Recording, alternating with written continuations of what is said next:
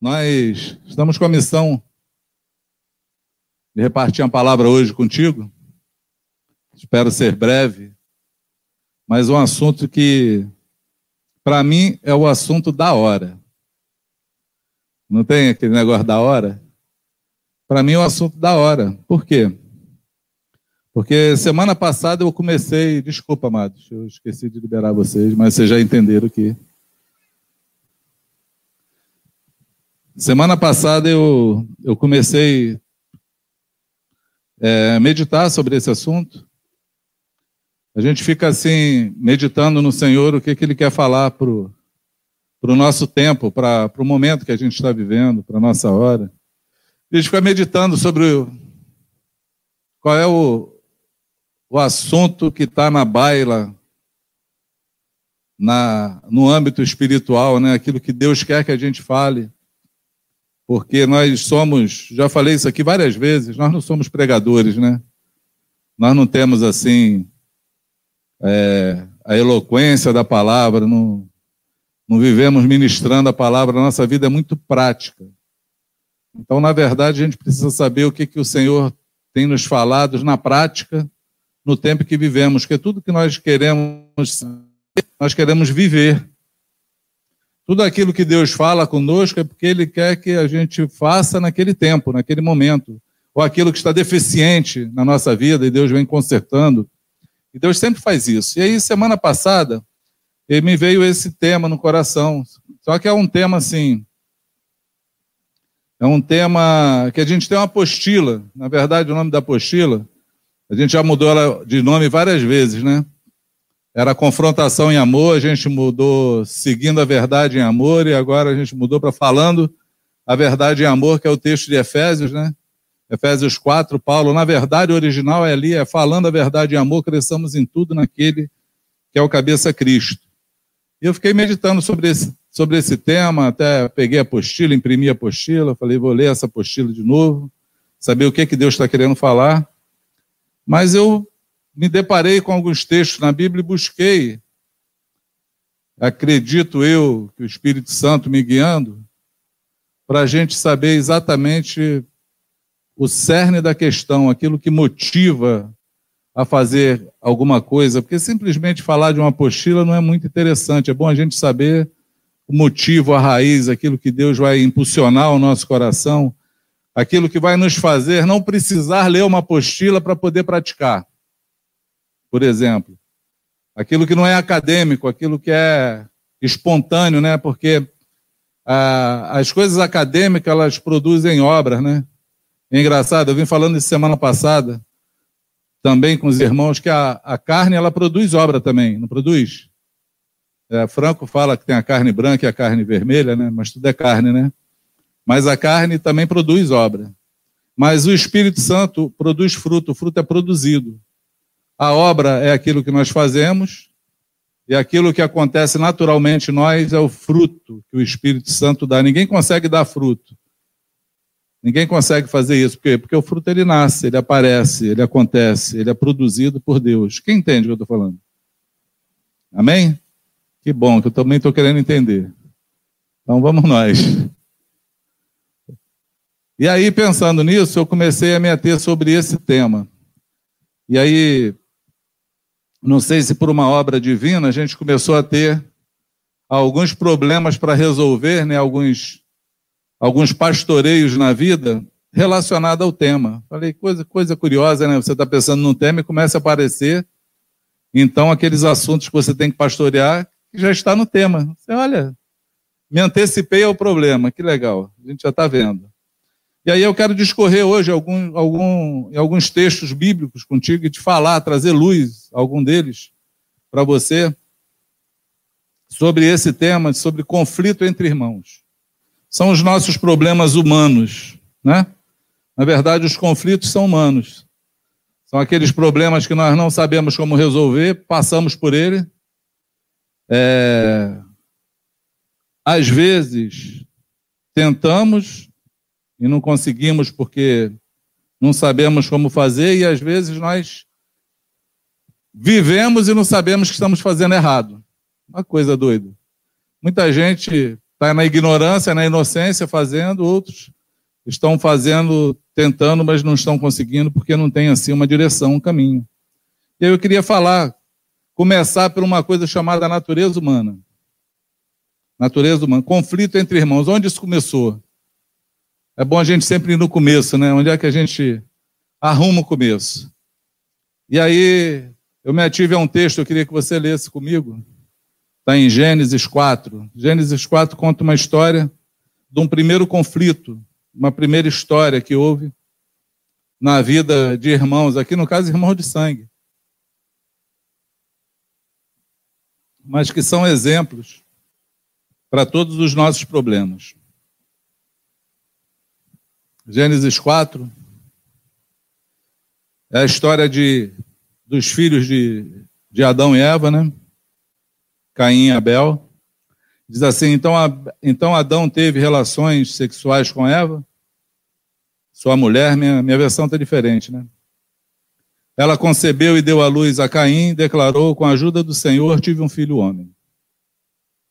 Voltou a engravidar e dessa vez lhe nasceu, lhes nasceu Abel, irmão de Caim. Abel tornou-se pastor de ovelhas e Caim cultivava a terra. Passando o tempo, Caim apresentou alguns produtos no solo em oferenda ou em oferta ao Senhor. Abel, por sua vez, ofereceu as primícias e a gordura do seu rebanho. Ora, o Senhor aceitou com alegria a Abel e a sua oferta, todavia não se agradou de Caim e da sua oferta. E por esse motivo, Caim ficou muito irado e seu semblante e seu semblante assumiu uma expressão maligna. A tua versão deve estar falando de descaiu o semblante. Então o Senhor abandonou, abordou Caim, arguiu, né? Perguntou: Por que está furioso? Por qual motivo teu rosto está transtornado? Se procederes bem, não é certo que serás aceito? Entretanto, se assim não fizer, sabe que o pecado espreita a tua porta e deseja destruir-te. Cabe a ti vencê-lo. Contudo, oito. Propôs Caim a seu irmão Abel: saiamos, vamos ao campo. E quando estava no campo, aconteceu que Caim se levantou contra Abel, seu irmão, e o matou. Então o Senhor inquiriu Caim: Onde está o teu irmão Abel? Retrucou Caim: Não sei. Acaso sou eu o protetor do meu irmão? Exclamou o Senhor: Que fizeste? Ouve. Da terra o sangue do teu irmão clama a mim. Portanto, agora és mais amaldiçoado que a terra que abriu a boca para tragar de, tu, de tuas mãos o sangue de teu irmão. Quando cultivares o solo, esse não te fornecerá mais da sua força. Serás um fugitivo e errante pelo mundo. Apelou Caim ao Senhor: Meu castigo é maior do que eu possa suportar. Vê, hoje que tu me expulsa desta terra e terei que me esconder da tua face, serei um fugitivo errante pelo mundo. E qualquer que me encontrar me matará. Contudo, o Senhor lhe asseverou: Não acontecerá assim. Se alguém matar a Caim, sofrerá sete vezes a vingança. E o Senhor colocou em Caim um sinal, para que ninguém que visse viesse a encontrá-lo matasse. Caim se retirou da presença do Senhor e foi morar na terra de Nod, ao leste do Éden. Ao leste do jardim do Éden. Interessante essa história para falar desse assunto sobre conflito entre irmãos. Porque algumas coisas a gente pode começar a pensar, né? O dia que Caim se levanta contra seu irmão Abel, ele se levanta por um motivo. Ele teve inveja do irmão, ele teve ódio do irmão. Ele não se agradou de ver o irmão ser honrado e ele não. Talvez ele já tivesse com um problema no coração dele com o irmão, ele já tivesse alguma picuinha com o irmão, algum mal. Porque o normal é quando você tem alguém perto de você e você vê essa pessoa prosperar ou ganhar alguma coisa, o normal é você se alegrar. O dia que você não pode se alegrar com a vitória de alguém, alguma coisa já está errada no teu coração. Alguma coisa já falta no teu coração. Eu acho que Caim ele já vinha nutrindo algum problema com seu irmão Abel. Mas eu queria que você atentasse para as consequências que trouxeram isso, porque as consequências não foram só o assassinato de Abel. A consequência de Caim não foi só ter matado Abel, por quê? Porque Jesus faz essa relação lá em Mateus. Mateus 5, quando Jesus fala assim: quando tu for ao altar, entregar tua oferta, e lá tu lembrar que teu irmão tem alguma coisa contra você, tu deixa a tua oferta lá e vai e reconcilia-te primeiro com teu irmão. Porque Jesus está ensinando e falando para você que a tua oferta, aquilo que você faz, não é maior do que o irmão que você tem. O irmão que você tem é mais importante do que tudo que você faz para o Senhor. Por quê? Porque no dia que você for entregar a tua oferta, ele vai olhar primeiro para você. Depois ele vai olhar para a tua oferta. O primeiro alvo é o ofertante. Foi assim que ele fez. João diz, João, na sua primeira epístola de João, ele diz que todo aquele que odeia o irmão é assassino. Todo aquele que odeia o seu irmão, ele é assassino. E o assassino não vai herdar o reino dos céus. Então, esse assunto de Caim é um assunto que está na pauta para a gente pensar nele, nos nossos relacionamentos? Sim. Por quê? Porque nós podemos matar pessoas sem ter que tirar a vida delas. Nós matamos pessoas sem precisar dar um tiro nela, sem precisar mandar matar ela, sem precisar envenenar ela, sem precisar dar uma facada nela. Você mata pessoas de várias maneiras. Você, primeiro, você pode matar pessoas dentro do teu coração. Quando você não considera mais aquela pessoa importante, quando você não liga mais para ela, quando você acha que ela não faz diferença nenhuma na tua vida. Nenhuma diferença. Quando você não se importa com nada. Que diz referente àquela pessoa. Quando você não está pronto para poder amar ou ajudar de qualquer forma, porque você já traz dentro de você um, uma separação, uma anulação. Você já matou alguém dentro de você. Nós matamos pessoas também com palavras. Tiago diz que a ira do homem não produz a justiça de Deus. Mas vocês já perceberam quantas palavras ferem mais do que um tiro? Quantas palavras ditas são mais duras do que um soco no olho? Do que um soco no estômago? Quantas palavras que você ouve na sua vida e você arrasta a vida inteira? Lembrando daquela ofensa que te fizeram porque te machucou e a pessoa que te matou nem sabe. Porque tem gente que morre por conta da opinião de alguém, de uma palavra mal colocada, maldita. Na hora da ira, os irados, então, que se explodem sempre, parece uma. Quem tem problema de ira é assim, né? Eu sempre acho que, que a ira é como se fosse uma dinamite, né? A pessoa explode, todo mundo que está à volta se lenha, né? Sofre o dano. Sobra para todo mundo. Sobra para aquele que a pessoa está virada e sobra porque estava à volta ouvindo aquela situação. Contamina todo mundo. Uma fofoca também mata, contamina pessoas. Não tem nada pior do que uma maledicência, uma fofoca, você falar mal de alguém. Porque quando você fala mal de alguém, você está depondo contra aquela pessoa. Diz que Deus, Provérbios fala isso, Salomão diz, que para Deus, tal qual um aborto, tal qual matar um inocente, o derramado sangue inocente, é aquele que semeia contenda entre irmãos. Diz que isso Deus abomina. É claro que abomina. Começou lá no Éden. A maldição veio lá na terra. Agora Deus fala uma coisa para Caim muito dura e eu queria que você me ouvisse sobre isso. Deus fala assim: olha, você vai ser mais maldito do que essa terra que bebeu esse sangue inocente. A terra foi amaldiçoada com o sangue de Abel, derramado inocentemente. Mas Deus fala assim para Caim: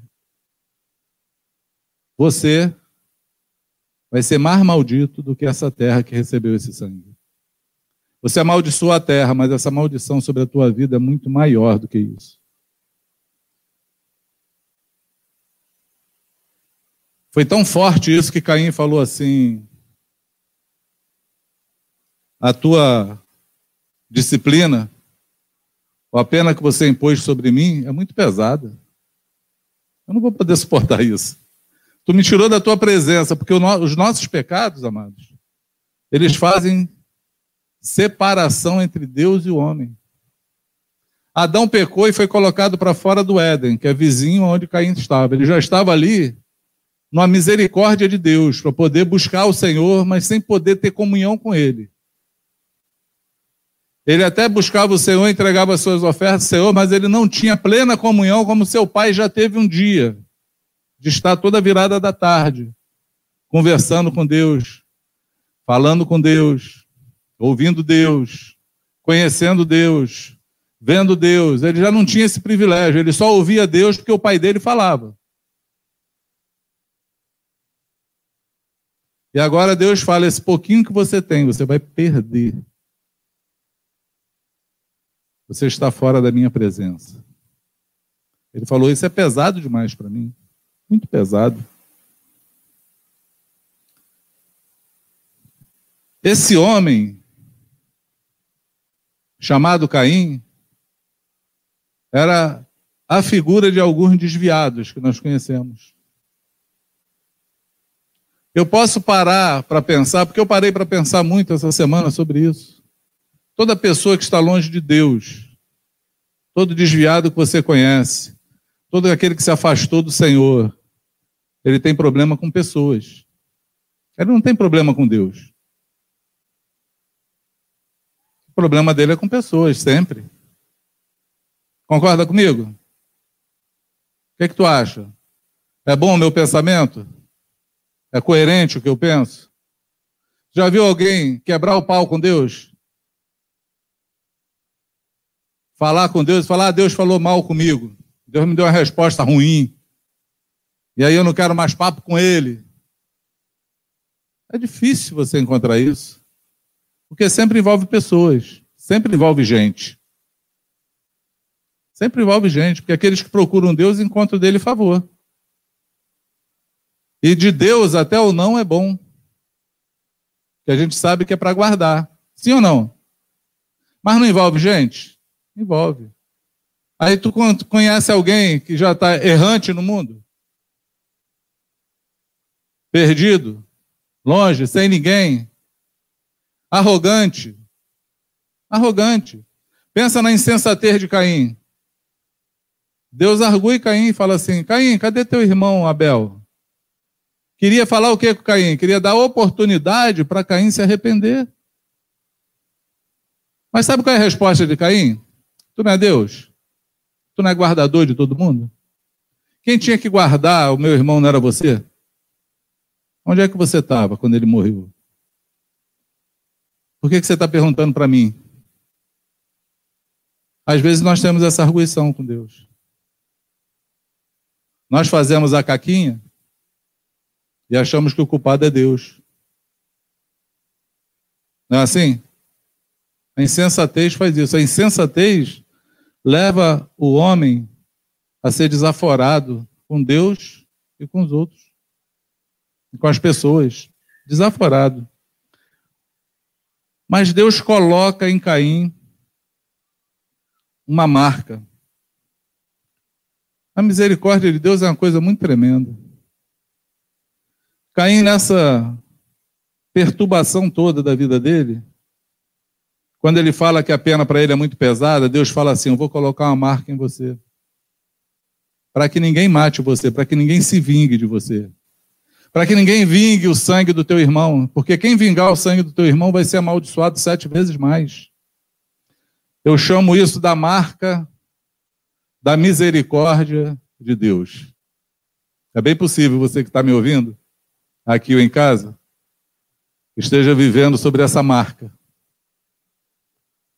É bem possível que seja contigo ou com alguém que você conhece, que está por aí errante, fazendo um monte de coisa, mas você fala assim, caramba, mesmo assim Deus cuida. Mesmo assim Deus protege. Mesmo assim Deus guarda. Mas está aqui, está lá no começo da história. Deus já tinha feito isso com Caim. Deus falou: vou botar a marca em você para que ninguém toque em você. Mas eu queria dar um alerta para você, porque a geração de Caim, ela ficou sepultada nas águas no dia do juízo, porque o juízo de Deus vem sobre todos os homens.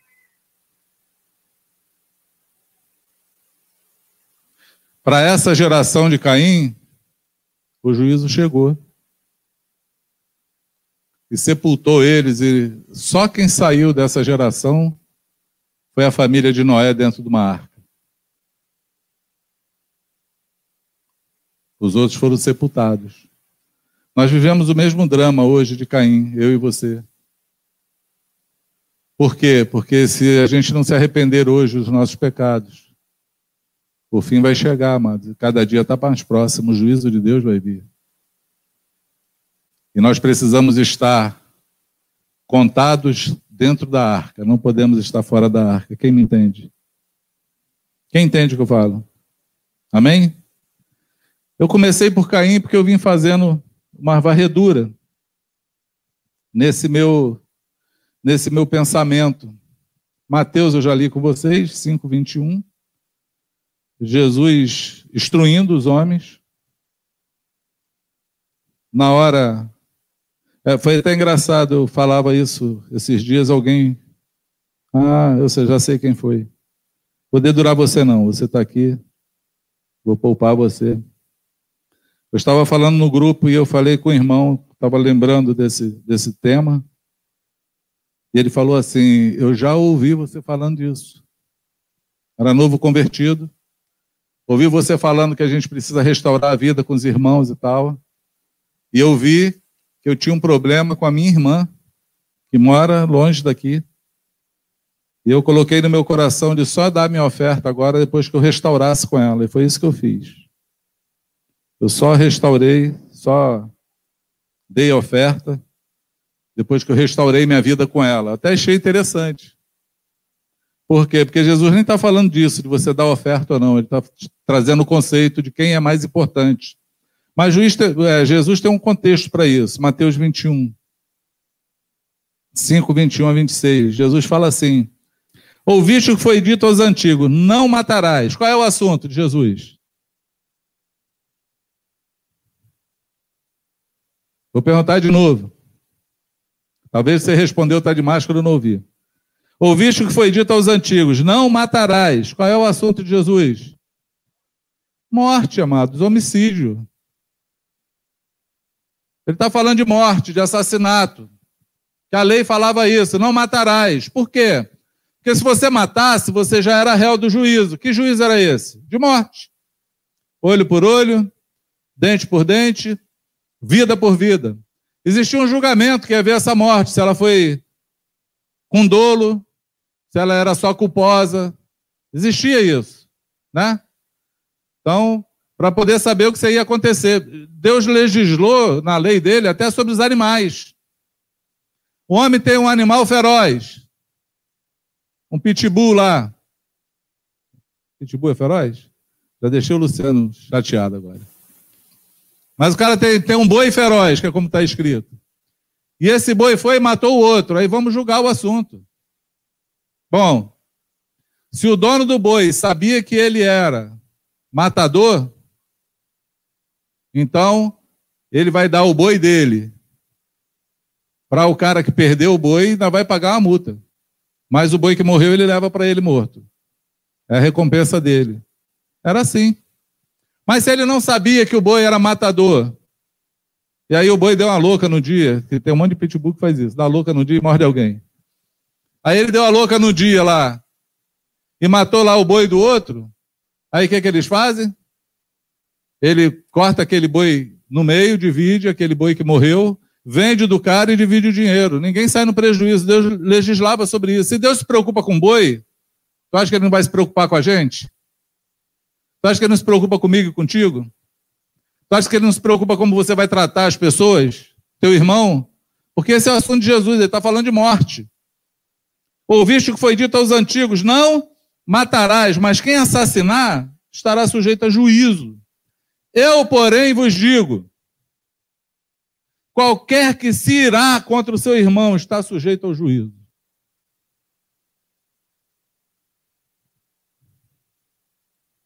Tá bom ou tá ruim? Também qualquer que disser a seu irmão raca será levado ao tribunal. Já para raca, eu ouvi o Franco falando no dia desse, é quando você diz que. Já viu aquela expressão, pô, fulano não passa na minha garganta? Tem uma outra que é nova agora, é ranço. Né? Ranço de não sei quem. Tá rançoso. Eu acho que nos últimos tempos, sobre, falando sobre divisão de igreja, sobre relacionamento entre irmãos, não teve nada assim que eu achei pior da minha vida que eu já ouvi foi uma irmã para falar isso. Pô, mas eu tenho que ficar aqui com esses crentes rançosos. Tem gente que trata a gente assim.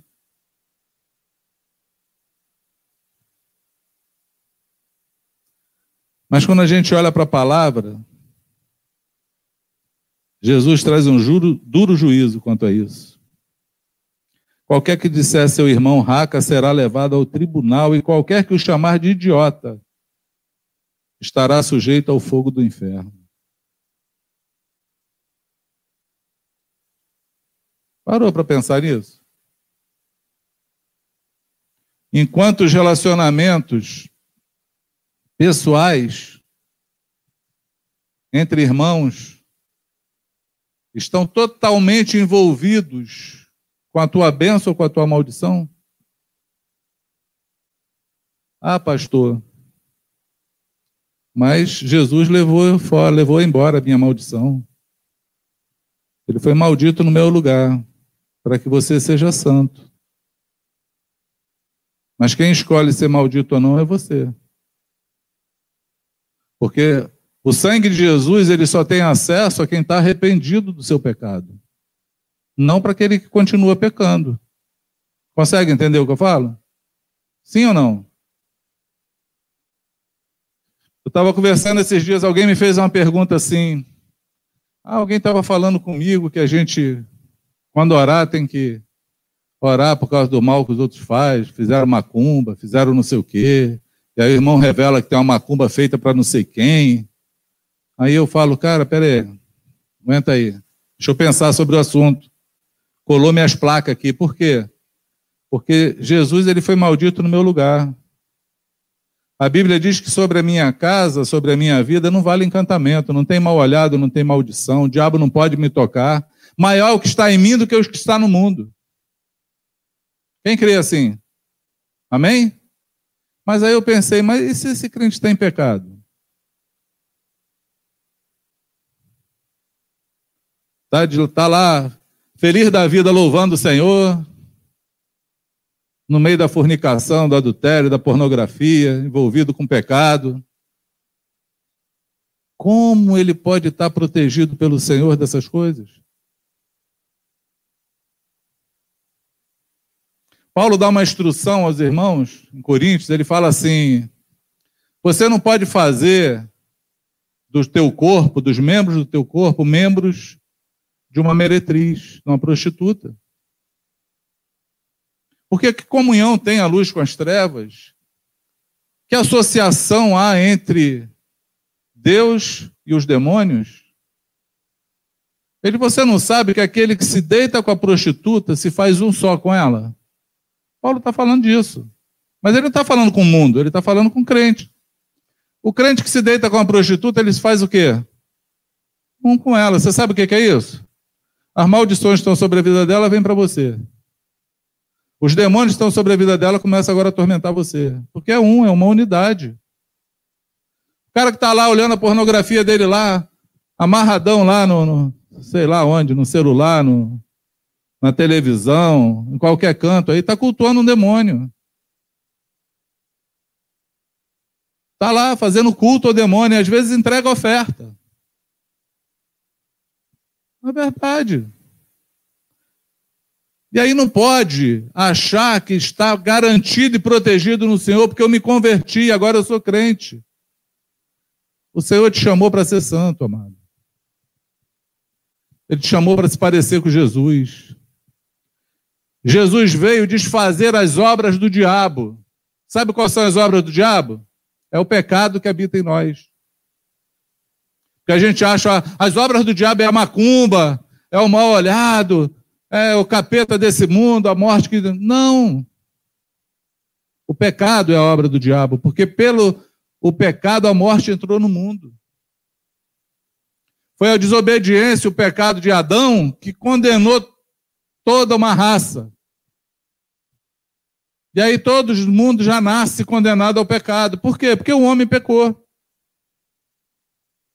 Porque um pecou, Paulo fala isso ao Coríntios, na carta aos Coríntios, não é isso? Por um só homem entrou o pecado no mundo e pelo pecado, a morte. Mas pela obediência de um só homem, que é o segundo Adão, que é Jesus, entrou a vida eterna. A graça entrou. Quando é que eu sou participante da graça? Quando eu sou obediente. Quando eu quero ser santo. Quando eu quero me parecer com Jesus. Quando o meu alvo é Ele. Quando a minha vida tem que ser separada desse mundo. Por quê? Porque aquele que se faz amigo desse mundo se constitui inimigo de Deus, amado. Está escrito. Você não pode servir a dois senhores. Ou a Deus ou ao diabo. Não tem meio termo. Entende o que eu falo? Sim ou não? Sim ou não? Então Jesus Continuando o que Jesus estava falando, ele fala assim: bom, assim sendo, assim sendo, 23. Se trouxeres a tua oferta ao altar e te lembrares que o teu irmão tem alguma coisa contra ti, ó, que engraçado. Não é você que tem problema com o irmão. Jesus está falando aqui que é o irmão que tem problema contigo.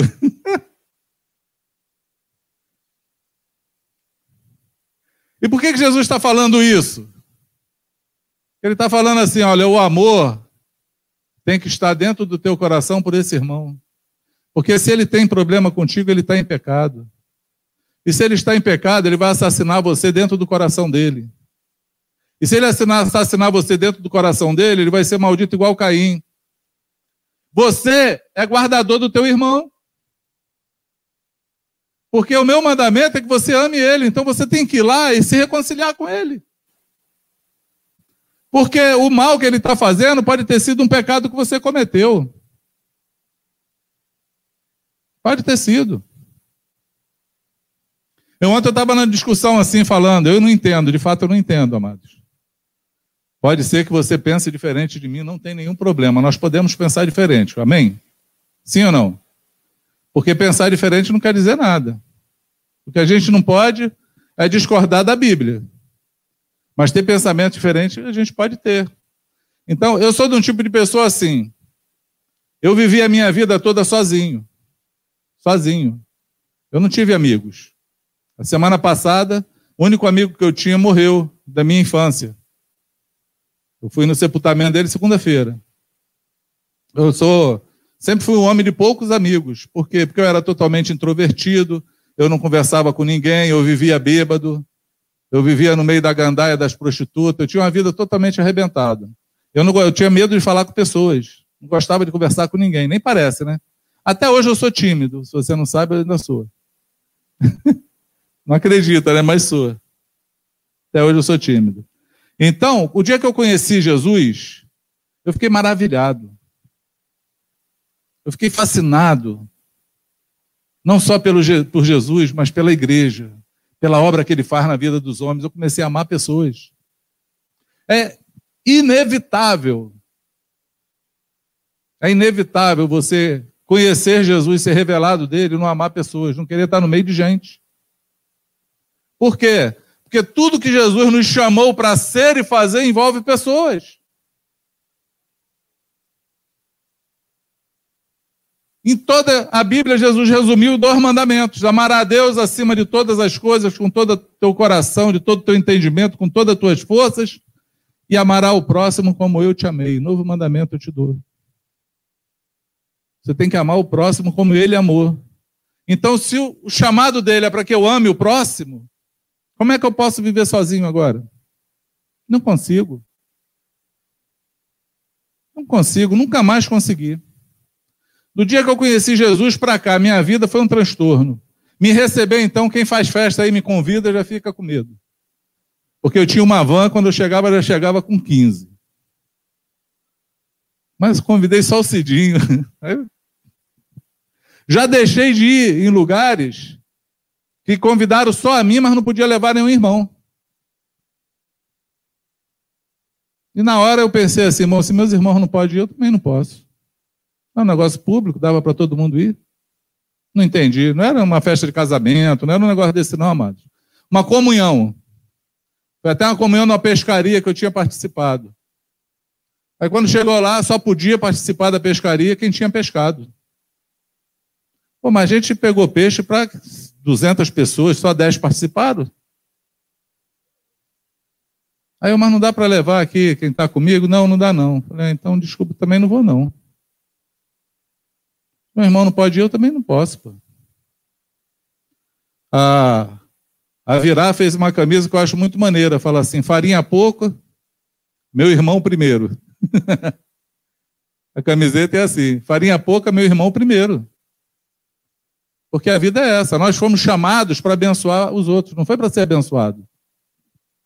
Nós somos chamados para abençoar, para ser uma bênção. A palavra de Deus para Abraão foi: ser tu uma bênção. É muito errado você se converter e querer só ser abençoado. Porque a bênção, você não precisa correr atrás, a bênção ela te alcança. Porque é o Senhor que te dá. E a tua vida é o quê? Abençoar sempre. Porque assim Jesus fez e assim a gente tem que fazer, se parecer com Ele. E aí a minha discussão, eu perdi de onde eu estava, mas a minha discussão foi essa, porque os irmãos estavam falando assim que gosta de viajar sozinho. Não entra na minha cabeça. Imagina eu ir sozinho para Paris. Vou solo, solamente eu. Aí chego lá, eu tiro foto na torre, aí, no Rio, não sei o que lá. E gente, aqui é maravilhoso. Como que é maravilhoso se não tem ninguém comigo? Se o que faz a vida ser divertida e valer a pena é você ter pessoas contigo, eu não consigo entender. Entende? Mas aí, aí levanta o assunto assim: ah, mas é porque quando a gente sai muita gente, todo mundo quer fazer a sua vontade. Eu nunca faço a minha. Aí, olha, o problema é o ego. É o ego que deixa as pessoas sozinhas, porque eu tenho que fazer a minha vontade. Mas o Senhor chamou a gente para não fazer a nossa vontade. Eu lembro que eu falava com o irmão assim, amados, não faça isso, porque você vai escandalizar os outros. Porque a gente tem fé, né? Mas tem, Paulo fala que cada um tem a sua fé em si mesmo, seja consciente com a sua fé. Mas se você. Romanos 14, vou dar um parênteses aqui em Romanos 14, ainda estou dentro da hora.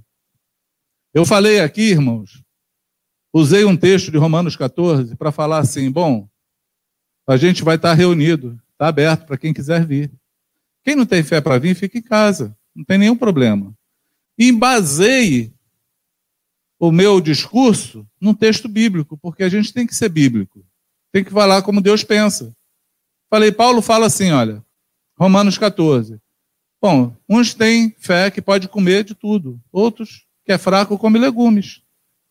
Bom, o que come, não despreze o que não come. E o que não come, não julgue o que come, porque Deus o recebeu por seu. Teve pessoas que se acharam injustiçadas ou, mal, ou me interpretaram mal, por quê? Porque acharam que quando eu falei que o fraco come legumes, eu estava chamando aquele que não tem fé para vir, que é fraco. Não tem fé, está ficando em casa, mas não foi isso que eu falei. Eu só estou trazendo um contexto assim. Se você não tem fé, não julgue aquele que tem. E o meu maior contexto foi: você que tem fé que está aqui, não despreze quem, quem não tem para vir, quem não, não, não crê dessa forma. Não despreza para falar, não é fraco, é débil, ah lá, está com medinho. Não faça isso não, porque é pecado. É pecado. Eu tenho uma história, inclusive, que aconteceu comigo. Tinha uma, eu morava numa casa de piscina e um irmão veio lá da obra de restauração do Brasil. E aí ficou fascinado com o texto de, do propósito de Deus, que é ter uma família com muitos filhos, com a imagem e semelhança de Jesus. E ele se impressionou com isso e se encantou com a unidade da igreja e andou com a gente no maior, maior amor. Só que ele andava de calça comprida e blusa de manga comprida. A gente passava, ele estava lá capinando assim o quintal dele, a gente falava assim: tá calor não, irmão? 40 graus na telha em Campo Grande. Ele falava: o inferno é mais quente. Era a fé dele. Ele achava que se tirasse aquela blusa e botasse uma bermuda, ele estava pecando. Mas olha o que, é que aconteceu. Um dia nós estamos numa comunhão lá em casa, depois numa pescaria dessa, a gente pescava muito e chegava em casa aquele montão de peixe, era peixado o dia todo, peixe fritando. 60 pessoas comendo peixe, tomando banho de piscina, nem sei como é que era aquele rolo, mas era, era bom demais, o tempo bom, não era, Paula? E aí está o irmão entre nós, de calça comprida, de tergal, de blusa de manga comprida branca, amarradão tomando banho de piscina. De repente, eu ouço assim um vulco-vulco, vou olhar o que é, tá os irmãos, todo mundo rindo do irmão de calça comprida e blusa de manga comprida. E zoando ele. Zoando mesmo, deixa de ser religioso, deixa de ser bobo. Está achando que, tu, que, que, a gente então está em pecado? Começou uma discussão. Eu tive que entrar no meio do negócio, parar tudo e falar: peraí, deixa eu falar uma coisa com vocês. Esse irmão a fé dele é que se ele tirar essa blusa e essa calça, ele vai estar pecando. É a fé dele. Mas uma coisa interessante, ele está aqui com a gente amarradão, ele não está olhando para vocês e falando, está todo mundo no inferno. Está queimando, está no mármore do inferno. Ele não está assim. Ele está respeitando a fé de vocês. Está respeitando a liberdade de vocês. Por que, que vocês não podem respeitar a fé dele? Por que, que vocês estão desprezando ele? Porque aí eu vou falar um grande mistério. Um grande mistério para você. Se ele tirar essa blusa e botar uma bermuda, ele peca. Porque para mim não é pecado, mas para ele é. Porque Deus nos julga pela nossa consciência. Consegue entender isso? Sim ou não? Deus nos julga pela nossa consciência, amados. Se ele fizer isso, ele peca. Então deixa ele, porque o dia que Deus falar com ele, ele vai estar livre. Mas é ele Deus. Não deu outra. Deus falou com esse homem depois. Zezé é desse tempo. Zezé e João estão aqui. Não está ah, tá aqui hoje por acaso, não, hein? Cadê o João? Tá Estão desse tempo, lembra disso. Então é assim, amados. Respeita a fé de cada um. Amém? Respeita ela. Aí, eu quando falava com o irmão, o irmão falava assim, poxa, mas o outro irmão lá podia não ficar ofendido, né? mas aí você só está pensando em você, em fazer a tua vontade. Cadê o amor de Deus? Porque o nosso, o amor de Deus é assim, irmãos. É assim. Entende isso? Jesus, o meu conhecimento, ele me traz liberdade. Liberdade para fazer tudo o que meu conhecimento diz que não é pecado. Mas o meu amor me limita a não trazer dano para os irmãos. O meu amor me limita para amar aqueles que estão próximos de mim, para não levar ninguém pecando. E aí Paulo toca nisso também em Romanos 14, ele fala: "Não deixa que a tua liberdade faça perecer aquele por quem Jesus morreu". Entende? Não deixe isso acontecer, a tua liberdade, vitimar alguém. Vocês podem passar por aqui se quiserem sentar ali. Entendeu, amados? Não deixa isso não, a tua liberdade de fazer isso não. Tenha consciência com Deus, por quê? Porque o, o irmão que está próximo de você, ele vale mais para você do que as coisas que você faz para o Senhor, do que a oferta que você dá, do que a oração que você dá, porque Deus vai te medir pelo amor que você tem aos outros. Quantos me entendem? Jesus fala no 24: Deixa ali mesmo diante do altar a tua oferta e primeiro vai o quê? Reconcilia-te com o teu irmão, depois volta e apresenta a tua oferta. E aí ele continua, ele fala: entra em acordo depressa com teu adversário enquanto estás no caminho, a caminho do tribunal. Tu já está no caminho do tribunal. Para que não aconteça que o adversário te entregue ao juiz, o juiz te entregue ao carcereiro, te joguem na cadeia. Com certeza afirmo que de maneira alguma sairá dali enquanto não pagares o último centavo. Enquanto você não pagar o último centavo, você não sai de lá. Não é interessante isso? Sim ou não? Não existe oferta, eu até escrevi aqui, não existe oferta maior que nós possamos dar ao Senhor do que um coração limpo, sincero, humilde, perdoador, em paz com Deus e com seu semelhante. Não tem nenhuma oferta maior do que essa. Não tem nada que o Senhor busque em nós que seja melhor do que isso. Amém?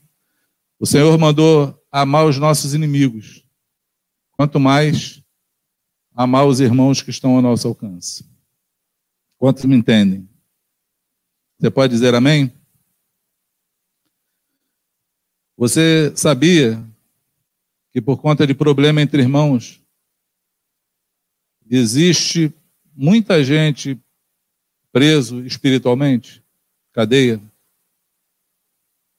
por conta de rancor, por conta de falta de perdão, por conta de culpar, colocar a culpa dos seus dos seus problemas nos outros, naquilo que faltou, naquilo que não fizeram, naquilo que não deu. Como é ruim. Como é ruim viver uma vida escrava. E eu vou eu quero, eu quero falar outra coisa contigo, para você também anotar o que eu estou falando. Enquanto você não aprende isso, enquanto isso não for revelado para você, enquanto você não se arrepender disso, Deus, Ele é misericordioso e bondoso. Ele vai te dar oportunidades para você se arrepender. Sabe como? Ele vai trazer mais problemas desses na tua vida até um dia que você vai se arrepender. As coisas vão se repetindo. Vão se repetindo, vão se repetindo. As pessoas vão mudando para ver se você acorda e fala assim: peraí, tem alguma coisa errada. Porque foi com a Maria, foi com o João, foi com o Tiago, foi com o José. Pô, agora o Sebastião está fazendo isso comigo? O problema não é com as pessoas, esse problema é comigo, gente. Tem alguma coisa errada em mim, não é possível. Não é o mundo todo que está errado. Consegue entender isso? Sim ou não? Amém? Tiago, vou ler um, um texto. Quem quer sabedoria? Hein? Você quer sabedoria? Quem quer sabedoria? Estamos, estamos hoje distribuindo sabedoria. Quem quer sabedoria? Ei, garoto, igual o Silvio Santos. Quem quer, quem quer, quem quer? Vamos ver o que, é que Tiago fala da sabedoria? Eu não vou ler o capítulo todo, não. Vamos ler só do 13 ao 18, cinco versículos. Tiago 13, 3, 13 a 18. Diz assim: Quem dentre vós é sábio tem verdadeiro entendimento? Essa é a pergunta dele. Quem dentre vós é sábio e tem verdadeiro entendimento. Por que verdadeiro? Porque às vezes a gente pode ter um entendimento falso, errado, sobre uma questão, não é não? Mas ele está dando um caminho. Ele fala assim: bom, se você é sábio e se você tem um verdadeiro entendimento, que você demonstre pelo seu bom proceder cotidiano mediante obras praticadas com humildade, que tem origem na sabedoria. Você conhece alguém mais sábio do que Jesus? Quem conhece aí? Alguém com mais sabedoria do que Jesus? Agora você conhece alguém mais humilde do que Jesus? Você percebe como a humildade ela está relacionada à sabedoria? E a sabedoria a humildade? Elas não estão separadas. Elas estão juntas. Porque você só encontra a verdadeira sabedoria se você encontrar ela no meio da verdadeira humildade. Fora disso, você não vai encontrá-la. E aí Tiago vai, vai norteando. Ele fala assim: No entanto, se abrigais em vosso coração inveja, amargura, ambição egoísta, não vos orgulheis disso nem procureis negar a verdade. Não se orgulha nem procura negar a verdade. Por quê? Porquanto esse tipo de sabedoria não vem dos céus, mas ela é terrena. Não é celestial, ela é demoníaca. Pois onde existe inveja? Inveja é um pecado difícil de você ver alguém falar. Olha, eu pastoreio há uns 25 anos ou 20 anos, já perdi as contas, 30, sei lá. 20 você tem de convertido? Então vou medir por você, 20 anos. Que a gente pastoreia e lida com problemas de pessoas. Muito, ah, nessa minha vida de 20 anos, eu vi uma pessoa chegar e abrir o coração e falar assim: Eu senti inveja.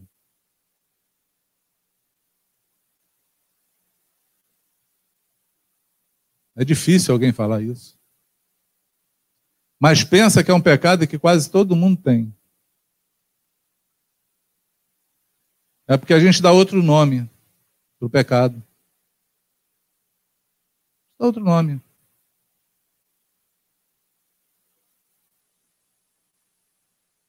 A gente dá um nome de eu tenho que me superar, eu tenho que conseguir. Eu, eu tenho, eu, meus exemplos não são bons, mas eu vou falar. é assim. mas é verdade, mas é assim, todo mundo quer casar. Aí alguém começa a namorar. Tu já vê que tem uma galera que já não se alegra no namoro. Mas na verdade é porque não apareceu para ele. O nome disso é inveja, mas ele não consegue dar esse nome. Pô, fiquei com inveja de fulano. Ele arrumou e eu não. Entendeu? Aquelas brincadeiras que a gente olha assim, o cara comprou um carro novo e tu fala assim, ó, é inveja não, mas eu queria ter um, hein?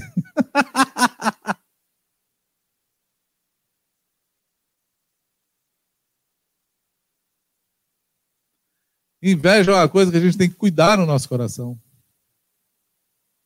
Por quê? Porque a inveja ela se mascara de um monte de coisa. Ela se mascara com complexo de inferioridade, complexo de rejeição. Ela se mascara. Mas às vezes nós temos problema com pessoas porque a gente queria ser igual a ela. E não somos. Aí repudiamos a pessoa. Não gostamos dela. Falamos mal dela. Sabe como é o nome disso, amado? Inveja. Você queria estar lá. Eu ouvi um pastor, acho que foi Jamé Nobre, numa reunião de pastores, ele falar assim: Está todo mundo falando, foi na época que o Macedo fez o Templo de Salomão. Está todo mundo falando lá, custou não sei quantos milhões de dinheiro para caramba. Ele falou assim: Sabe por que você não tem um? Porque não tem dinheiro tivesse, tu ia fazer igual a ele. Verdade, o nome disso é inveja. Está preocupado com o dinheiro que o cara está gastando? É dele. É o que ele propôs de fazer. Tem que cuidar da tua obra. O nome disso é inveja. Cuidado com a inveja. Tenha cuidado com a inveja. Vamos lá? Porque onde existe inveja, rivalidade, aí há confusão e todo tipo de atitudes maléficas. Inveja e rivalidade. Deixou de ser amigo, passou a ser rival. Dá um grande. Marido e mulher. Eu ouvi o Cláudio Duarte falando sobre isso. Morri de rir no dia. Ele, o, o, tema dele, inclusive, era esse: era parceiros ou rivais. Eu passei esse. Eu botei um DVD dele para a gente, estava no carnaval, acho, lá em Araruama, numa casa, eu botei lá para a galera ouvir. Parceiros e rivais. Ele estava falando assim: tem casal que é assim, joga tênis. Tênis é rival. Por quê? Porque tu quer ferrar o outro, tu quer botar a bola onde o outro não alcança. Tu quer bater com força onde ele não pode pegar, entendeu? É aquela rivalidade, o nome disso é rivalidade, amado. Aí um pá daqui, o outro pá de lá, o outro pá daqui, o outro. Agora tu vai ver aí. Tu bota lá no cantinho assim, para você vir correndo, cair e não conseguir pegar a bola. Aí ele fala: vocês têm que ser parceiros. Sabe o que é parceiro? Jogar frescobol. É legal dele. Quem joga frescobol sabe disso. Por quê? O frescobol só é legal se ninguém deixar a bola cair. Então o cara tem que jogar certinho para o outro pegar e poder. Aí fica legal, que aí um bate para cá, tu, tu. Frescobol é assim. Nós temos. É, mesmo se mandar errado, tu se arrebenta todo para poder botar na mão dele. Não joga errado, não, para continuar o jogo. Nós temos que aprender a ser parceiros, porque irmãos são parceiros. É um querendo ajudar o outro. É um querendo cooperar com o outro. É um querendo ver o melhor para o outro. Virou rival. Tiago diz que é demoníaco. Ele diz que todo tipo de confusão está ali. Essa sabedoria não vem do alto. Entende isso? Amém ou não? Onde existe inveja, rivalidade, há confusão e todo tipo de atitudes maléficas. Porém, a sabedoria que vem do alto antes é pura, repleta de misericórdia e de bons frutos, imparcial e sem hipocrisia. Ora, a justiça é a colheita produzida por aqueles que semeiam a paz. Você consegue olhar para você e para o teu coração e falar assim: eu preciso ser misericordioso. Eu preciso ser imparcial, sem tomar partido. E conseguir ajudar a cada um. Amém? Às vezes eu olho para os jovens, até para os filhos. Isso é um erro que eu acho que ocorre com pai e filho. Tu vê o pai com um filho de 15 anos querendo matar ele. Matar. Eu vou... Ele entende aquele contexto porque que tem alguns animais que comem a cria. ele quer matar o filho. Porque não é preguiçoso, porque não lava a louça, porque não sei o quê. Cara, se parar para pensar o que, que eu fazia quando eu tinha 15 anos, vai ter a maior misericórdia do filho. Vai falar: caramba, preciso ajudar ele. Ser amigo dele, parceiro dele. É simples. É assim que acontece a vida. Misericórdia. Quando a gente vê alguém pecando, amado, em vez de querer já sentenciar alguém, nosso coração tem que ser misericordioso. Caramba, eu tenho que ajudar essa pessoa a sair desse buraco. Porque foi assim que Jesus fez com a gente. Ele é santo, sentado lá no trono, lá com o Pai, arquitetando o mundo inteiro, fazendo tudo acontecer pela palavra e vendo o homem indo para o inferno. O que, é que vou fazer? Não, vou lá embaixo ajudar eles. Como? Vou ficar igual a eles, vou me tornar, vou, vou, vou descer na, na estatura deles para falar. Já viu aquela super nani? Vai falar com teu filho, se ajoelha. Fica na altura dele para não achar que é superior. Ah, foi exatamente o que Jesus fez. Ele veio à nossa estatura, cheio de misericórdia e de amor, para poder nos ajudar. Essa é a única maneira da gente poder ajudar alguém. Quem pode dizer amém? Aquele relógio é bom que a gente. Vou terminar Vou terminar com um assunto bom para vocês. Esse aqui é o assunto que a gente precisa. Eu quero ler um capítulo agora de um, de um livro, da 1 João 3. Quem conhece, tem comunhão com a Bíblia, já ouviu falar de João, o apóstolo. Não é João Batista, não, João Apóstolo. Ele se dizia ser o discípulo amado de Jesus. Ele mesmo se intitulou que ele era o discípulo amado. É aquele que estava com a cabeça recostada no ombro dele lá na ceia, lá, quando você vê lá aquele, aquele quadro que o cara pintou, que eu já esqueci o nome. João lá encostado no peito dele era João, era o discípulo amado.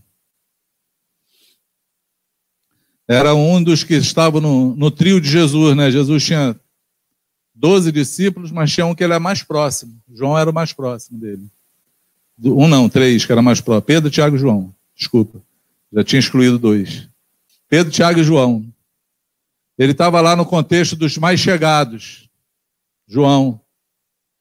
E João também, para mim, não sei para você, mas para mim era um profeta. Profeta do amor. Porque foi para ele que Jesus revelou todo o Apocalipse, o final do tempo, preso lá na ilha de Pátimos. ia falar Pátamos de novo. E ele falou todo Apocalipse para João. E João tem umas histórias assim meio bizarras dele. Queriam matar ele, botaram ele dentro de um caldeirão de óleo fervendo. Diz que ele saiu de lá sem nem se queimar. E fez igual os amigos lá de Daniel. Muito maneira a história de João. E o que me fascina é que João começa o, o evangelho dele, o evangelho de João, ele começa diferente de todo mundo. Por isso que eu acho que ele tem uma visão assim mais elevada, profética, ele tinha mesmo uma proximidade maior.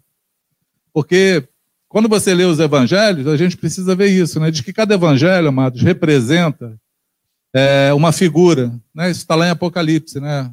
As quatro faces que eles viram lá, a face do homem, a face do boi, a face do leão e a face do cordeiro, da águia, face da águia. Isso aí. Então é assim, o evangelho de Mateus representa o leão da tribo de Judá, o evangelho de Marcos representa é, Jesus o servo, o boi, o evangelho de Lucas representa a figura de homem, Jesus o filho do homem, né? E já o evangelho de João representa a águia, por quê? Porque João começa o evangelho dele diferente dos outros. Os outros começam lá na genealogia, nasceu não sei quem, aconteceu não sei quem. João não. João, na hora que começa o evangelho dele, ele fala assim: no princípio era o Verbo. E o Verbo estava com Deus, e o Verbo era Deus, e todas as coisas foram feitas por ele, nada do que foi feito se fez. Ele já começa falando: Jesus é o Verbo encarnado. Estava lá desde o princípio, estava com Deus, ele era Deus.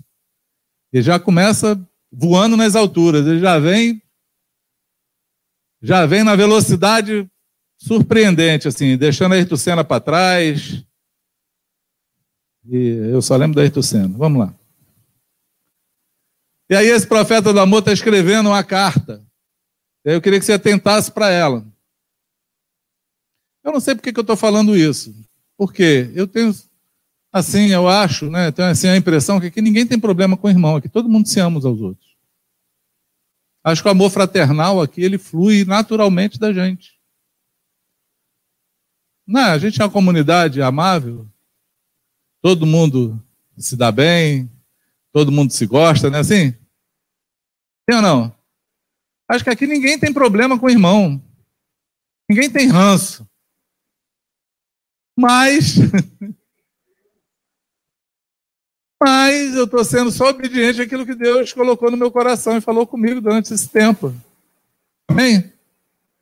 Eu acho que aqui está todo mundo discípulo de Jesus, seguindo, amando, dando a vida, aceitando a afronta. É. Se não estava, agora está, amém mas é aquilo que Deus colocou. Então eu quero terminar aqui, eu só tenho nove minutos. Vamos nessa. João fala assim, primeira epístola de João 3, vede Ou veja, né? Não sei como é que está na tua tradução. Que imenso amor nos tem concedido o Pai, a ponto de sermos tratados como filhos de Deus. Em realidade, somos filhos de Deus. Crê nisso? O próprio João falou que todo aquele que crer nele, no seu nome, se torna filhos de Deus. Você crê? Então somos filhos? Amém? Por esse motivo, o mundo não nos conhece, porquanto não conheceu ele mesmo. Claro, o mundo aí fora não vai reconhecer que você é filho de Deus. Aliás, o mundo aí fora diz que todo mundo é filho de Deus. Quando você fala que eles não são e você é, eles chamam você de arrogante, de religioso, de bitolado, de fundamentalista e outras coisas. Mas a verdade é que nós somos filhos por adoção em Jesus porque cremos nele. Amém? Amados, agora somos filhos de Deus e ainda não se manifestou o que havemos de ser. Todavia sabemos que quando ele se manifestar, seremos semelhantes a ele, pois o veremos como ele é. João aqui, na verdade, ele está falando que Paulo falou lá na frente, depois dele, né? Paulo diz quando. É, 1 Coríntios 13, no amor, Paulo fala que um dia, hoje nós o vemos como espelho, né? Quando você lê isso na Bíblia, Paulo falando, hoje a gente vê como espelho. É porque o espelho daquela época não é igual ao nosso, não. Que quando você olha, você descobre o quanto você é feio. Ele dá nitidamente como você é. O espelho antigamente era um latão polido, então você via só. Era um bronze polido. Bronze ou era latão? Eu não estava lá nesse dia, era bronze? Então, era um bronze polido, então a pessoa via a imagem, mas assim, imperfeita. Era meio deformada. Hoje a gente olha e, opa, caramba, meu Deus, como estou velho. Mas aí ele está parafraseando o que Paulo falou. O Paulo está parafraseando o que ele disse. Um dia nós o veremos face a face e o conheceremos como somos conhecidos. Já pensou que coisa maravilhosa? Da maneira que você conhece você, que você sabe quem você é, um dia você vai olhar para o Senhor e vai conhecer Ele nessa plenitude. Oh, glória! O dia tremendo vai ser esse. Maranata vem, Senhor Jesus. E todo que nele, e todo que nele essa plena confiança purifica. E todo que tem nele essa plena confiança purifica a si mesmo, assim como ele é puro. Lembra que eu falei que nós somos chamados para ser santos? Toda pessoa que vive costumeiramente pecando, também vive em rebeldia contra a lei, pois o pecado é transgressão da lei. Todo pecado é transgressão da lei. Você pode dizer amém? Sabeis igualmente que ele se manifestou para tirar os nossos pecados, e nele não há pecado algum. Está coerente o que o João está falando? O dia que João Batista, não esse João, viu Jesus, o que é que ele disse? Eis o Cordeiro de Deus que tira o pecado do mundo. Amém? Então Jesus veio para tirar os nossos pecados, perdoar os nossos pecados e nele não tem pecado algum, por quê? Porque ele é o Verbo encarnado.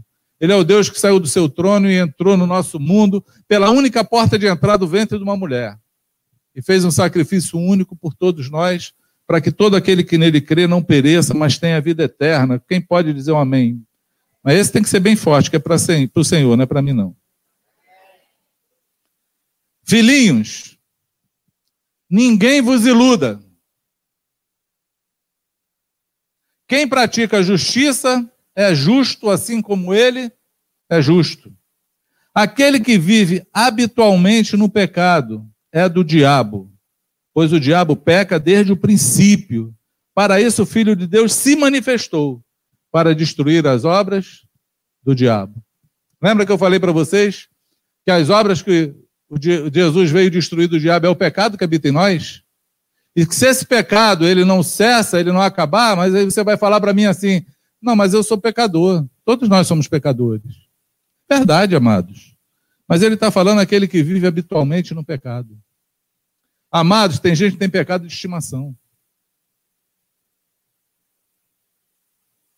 É verdade. Tem pecado de estimação, tem pecado que não, não sai mais. Parece que eu nasci assim, vou crescer assim, vou morrer assim, Gabriela, crave canela. Não quer se ver livre disso de forma alguma.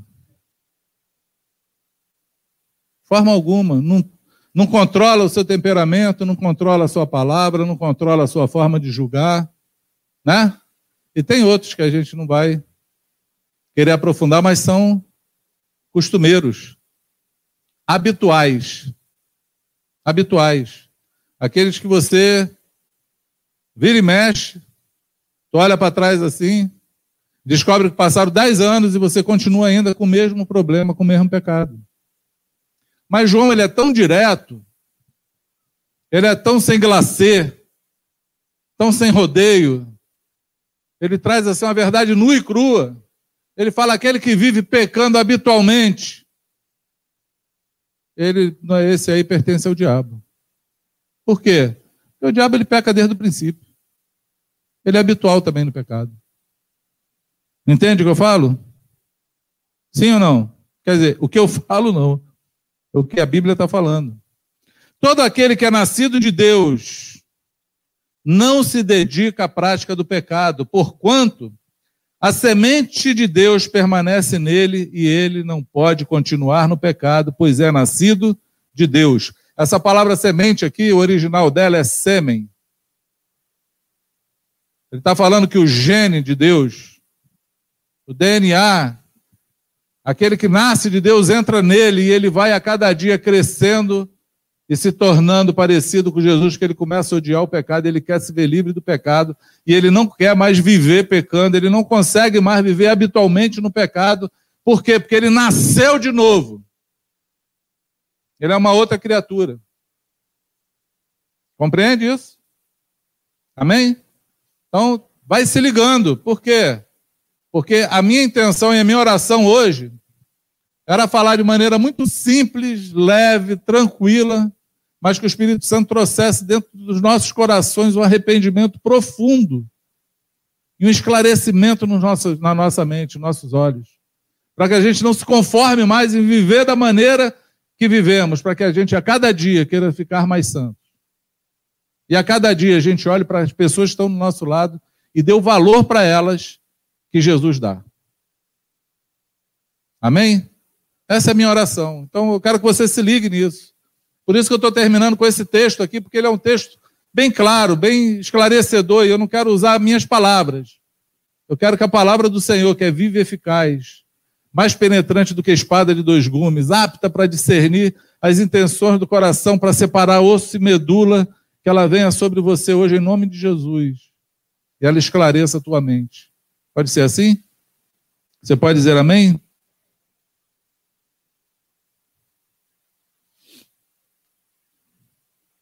Eu parei no 9. Deste modo, conhecemos quem são os filhos de Deus e quem são os filhos do diabo. Quem não pratica justiça não procede de Deus, nem tampouco aquele que não ama o seu próprio irmão. Que coisa forte. Que coisa tremenda. Porque João relaciona todo pecado e toda filiação ao amar o irmão. Ele, ele coloca a tua filiação em jogo. Se você não ama teu irmão, você não é nascido de Deus. Se o amor de Deus não está no teu coração ao ponto de você amar os teus diferentes ou os teus iguais, você não é nascido dele. Se a tua filiação está em jogo, a tua salvação está em jogo, amado. A tua salvação está em jogo. Se existem pessoas ao qual você não pode se humilhar, ou não pode conviver com elas, ou não pode falar, eu te amo, mesmo você não me amando. Eu sou teu amigo, embora você não seja meu. Eu ando contigo duas milhas, embora você não queira andar comigo nem 100, nem 100 metros. Se você não tem essa capacidade, o amor de Deus não está em você e a tua, filia, tua filiação está corrompida. É isso que João está falando. Ora, A mensagem que ouvimos desde o princípio é essa: que nos amemos uns aos outros. Jesus falou isso, amado. Novo mandamento vos dou, que vos ameis uns aos outros, assim como eu vos amei. Não foi isso que Jesus falou? Nos amemos. Gente, desliga um aí por mim, por favor. Eu vou congelar aqui. Você lembra que Jesus falou isso, amados? A lei, quando perguntaram para Jesus no que, é que se resumia a lei, Jesus falou que era dois mandamentos: amar a Deus acima de todas as coisas e ao próximo como a ti mesmo. Depois ele, ele trocou, ele falou assim: olha, novo mandamento vos dou, é um novo mandamento.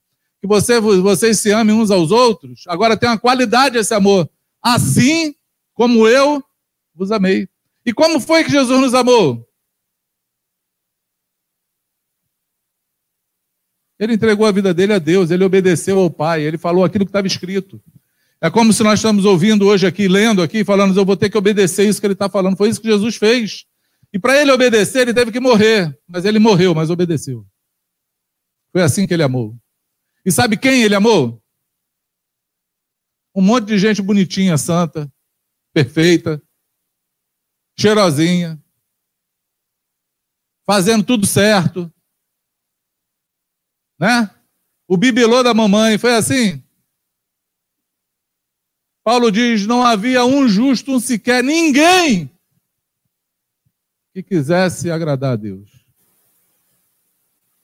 Mas mesmo assim ele morreu pelos nossos pecados e pelos pecadores. Com o coração cheio de misericórdia, ele olhou na cruz e falou: Pai, perdoa. Eles não sabem o que fazem. E Paulo depois fala assim: eles não sabiam, porque se eles soubessem, soubessem que eles estavam crucificando o Rei da Glória, jamais eles teriam feito isso. Eles eram ignorantes mesmo. Por isso a compaixão e a misericórdia no coração de Jesus, para poder na cruz declarar perdão aos seus algozes. E não sejamos como Caim, que pertencia ao maligno e assassinou seu irmão, e porque o matou? Porque as suas obras eram mais, as dos seus irmãos eram justas? Meus irmãos, não vos admireis se o mundo vos odeia. Nós sabemos que já passamos da morte para a vida, porque amamos os irmãos. Quem não ama, permanece na morte. Coisa forte, gente. É como se eu falasse para você assim: você tem certeza da tua salvação? e você me respondesse assim: tenho, pô, eu amo todos os meus irmãos, eu amo todos, todos eles. Se você não pode falar isso, você não pode responder para mim. Não dá para cantar aquela música. Se é salvo e tem certeza, diga amém. Amém. Não dá. Porque ele relaciona. Ele está relacionando amor ao próximo. Forte demais.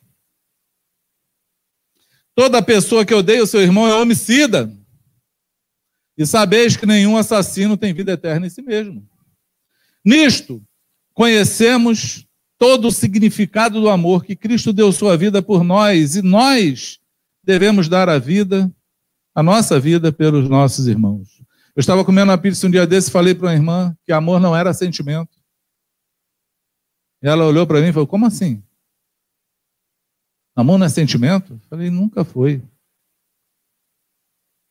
Amor nunca foi, porque o nosso português ele é muito ruim. Ele classifica tudo amor.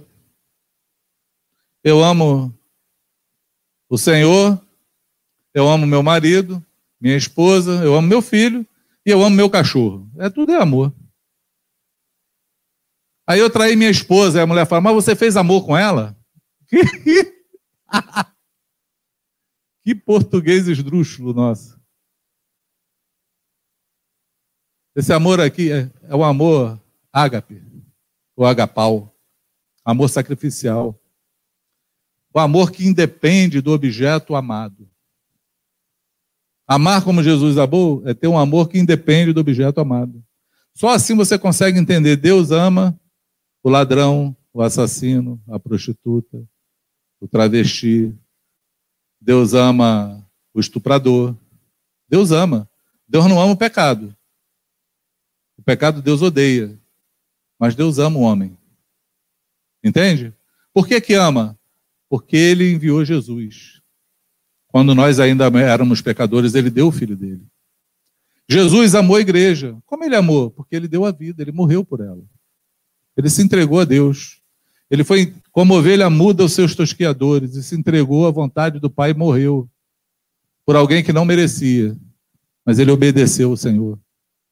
Ah, Cidinho, mas quando é que eu amo alguém? Quando você obedece ao Senhor. E amar ao teu irmão é um mandamento dele. Quando eu obedeço ele, eu estou amando. Amém?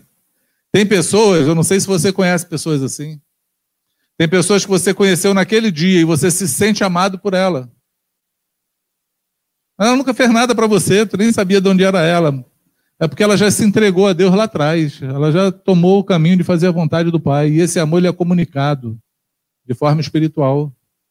Você sente esse amor. Você se sente amado. Porque amor espiritual, amor vem de Deus. Quem entende isso? Amém? Se alguém possuir recursos materiais e observando seu irmão passando necessidade, não se compadecer dele, como é possível permanecer nele o amor de Deus? Isso aqui eu acho interessante falar, porque toda vez que a gente fala isso, a primeira coisa que a gente pensa é em quem tem muito recurso, né? É ou não é? Tu olha alguém que é rico, Aí tu fala, pô, aquele cara não ama nada lá, tá só guardando dinheiro para ele, não divide com ninguém. Mas você não tem recurso nenhum.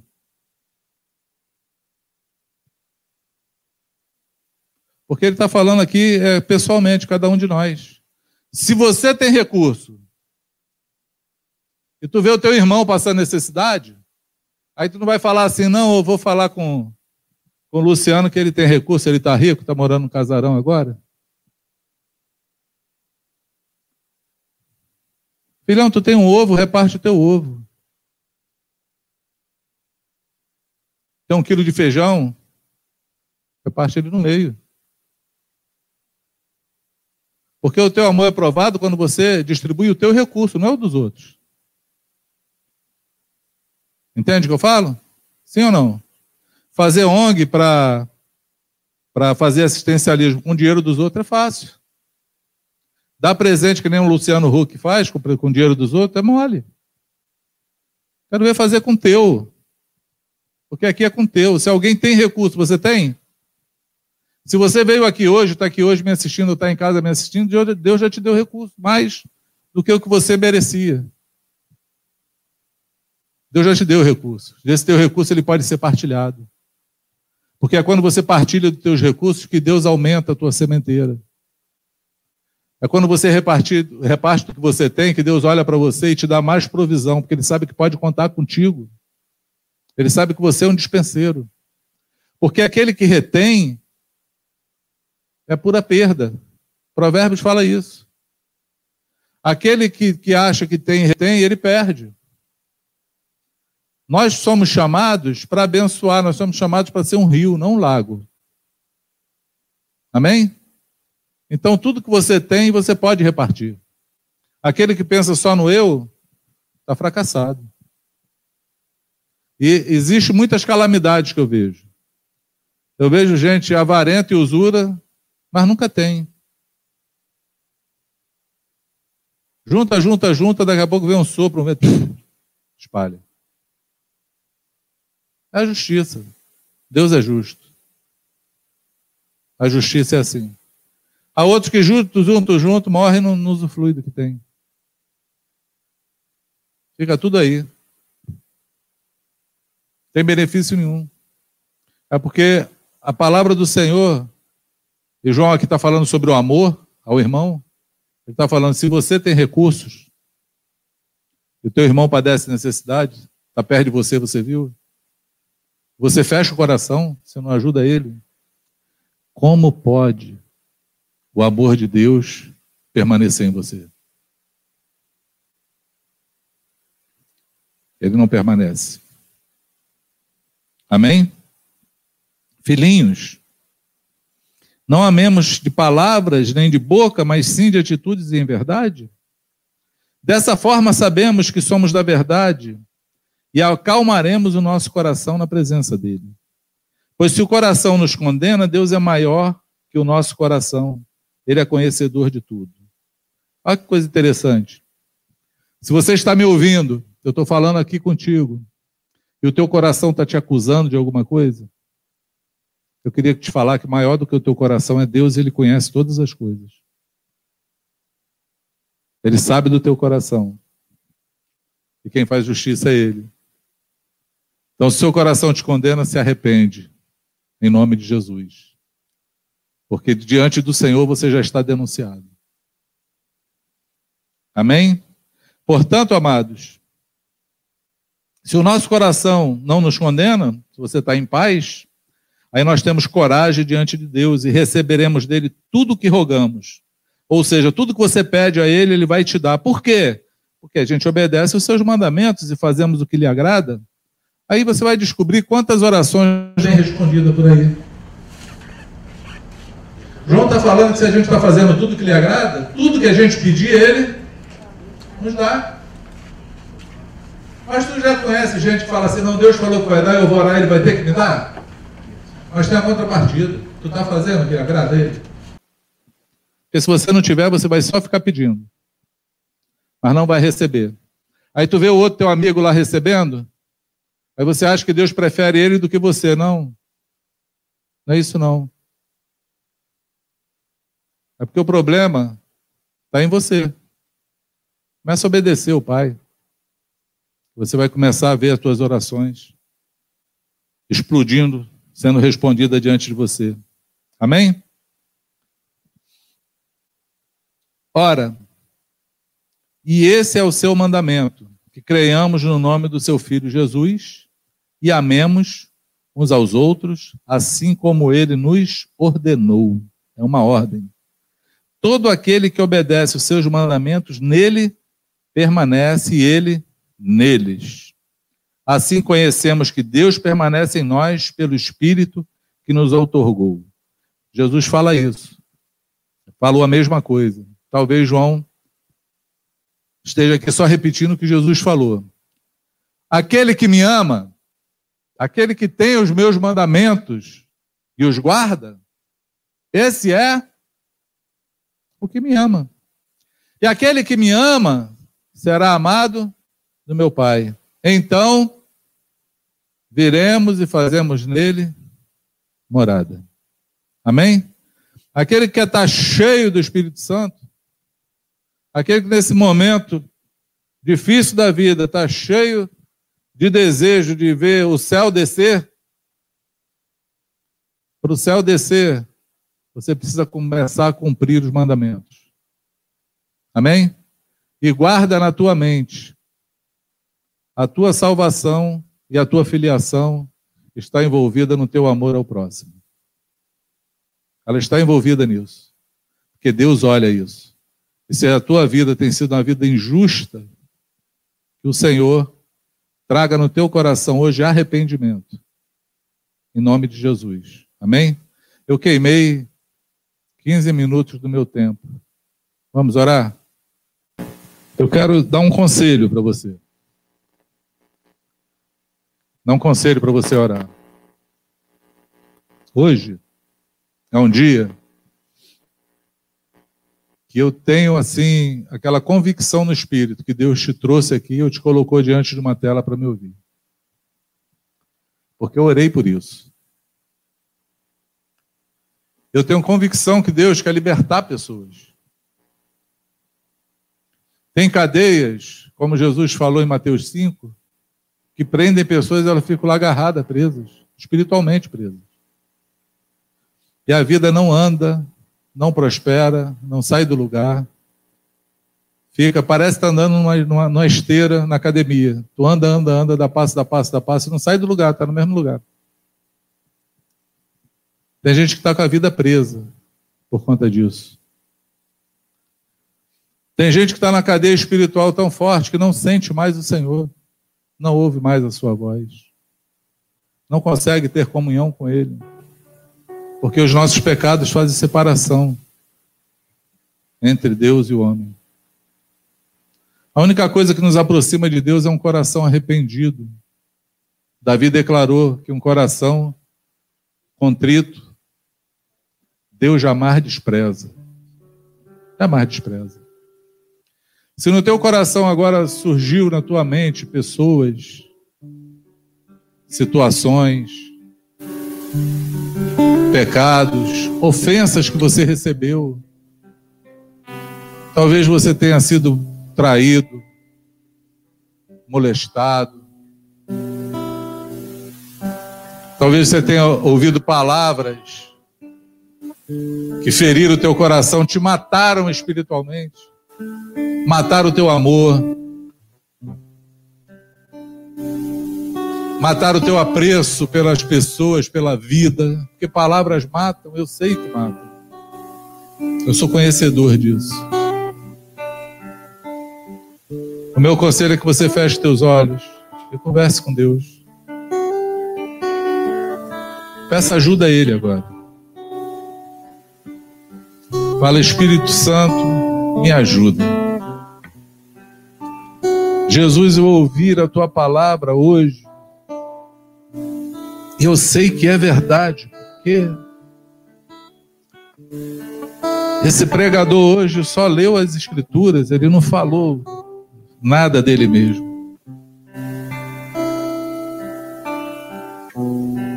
Mas eu sei que eu sou incapaz de conseguir por mim mesmo fazer algo mas eu sei que tu pode. Eu sei que o teu espírito hoje, Jesus, pode tocar em nossos corações nessa noite. Eu sei que aonde quer que estejamos agora, aqui ou em casa, podemos ser visitados pelo Senhor. Nos visita agora. Começa a declarar agora perdão sobre essas pessoas. Começa por você. Começa a perdoar agora a ofensa, a palavra dita, maldita. Começa agora a falar para o Senhor que você está arrependido desse pecado que te prende. Começa agora a pedir, Senhor, me faz amar essa pessoa que só me fez mal. porque eu quero me parecer contigo, eu quero ser como tu és. Eu preciso, Senhor, porque se o gen de Jesus está em mim, porque eu nasci de novo, eu sei que essa semente é mais forte do que eu. E ela pode transformar de dentro para fora, é só eu querer, e eu quero declarar que eu quero hoje. Eu quero hoje, Senhor, diante de Ti falar: eu quero sair dessa posição, eu quero abrir mão desse negócio hoje. Eu quero, Senhor, deixar tudo para trás e me tornar, como Tu falou, uma nova criatura. Porque assim está escrito: aquele que está em Cristo, nova criatura é. As coisas velhas já passaram, eis que tudo se faz novo. Se eu tenho que confessar os meus pecados, eu vou fazê-lo hoje. Se eu tenho que declarar perdão, Senhor, mesmo que eu não sinta, eu vou abrir os meus lábios e vou perdoar essa pessoa. Se eu tenho que, Senhor, perdoar a ofensa, uma palavra maldita, algo que alguém me disse, Senhor, eu quero falar hoje que essa palavra entrou, mas hoje ela vai sair do meu coração. E eu te peço em nome de Jesus, arranca, Senhor, essa semente maldita, essa palavra maldita, essa palavra de afronta, essa palavra, Senhor, que jogou para baixo, arranca ela do meu coração hoje, porque a minha vida não pode ser direcionada por ela. Quem conduz a minha vida é o Espírito Santo. É a Ele que eu quero seguir. Eu quero ver a vida de Jesus acontecendo em mim. Eu abro mão hoje dessa ofensa, Senhor. Eu jogo hoje por terra todo esse mal que ela me fez. Em nome de Jesus. Em nome de Jesus. Me ensina, Senhor, a amar como tu amas. Revela o teu amor sobre mim e me ajuda, me socorre, me toma pelas mãos, em nome do Senhor Jesus. Em nome de Jesus. Você pode dizer amém? Seja assim em nome do Senhor.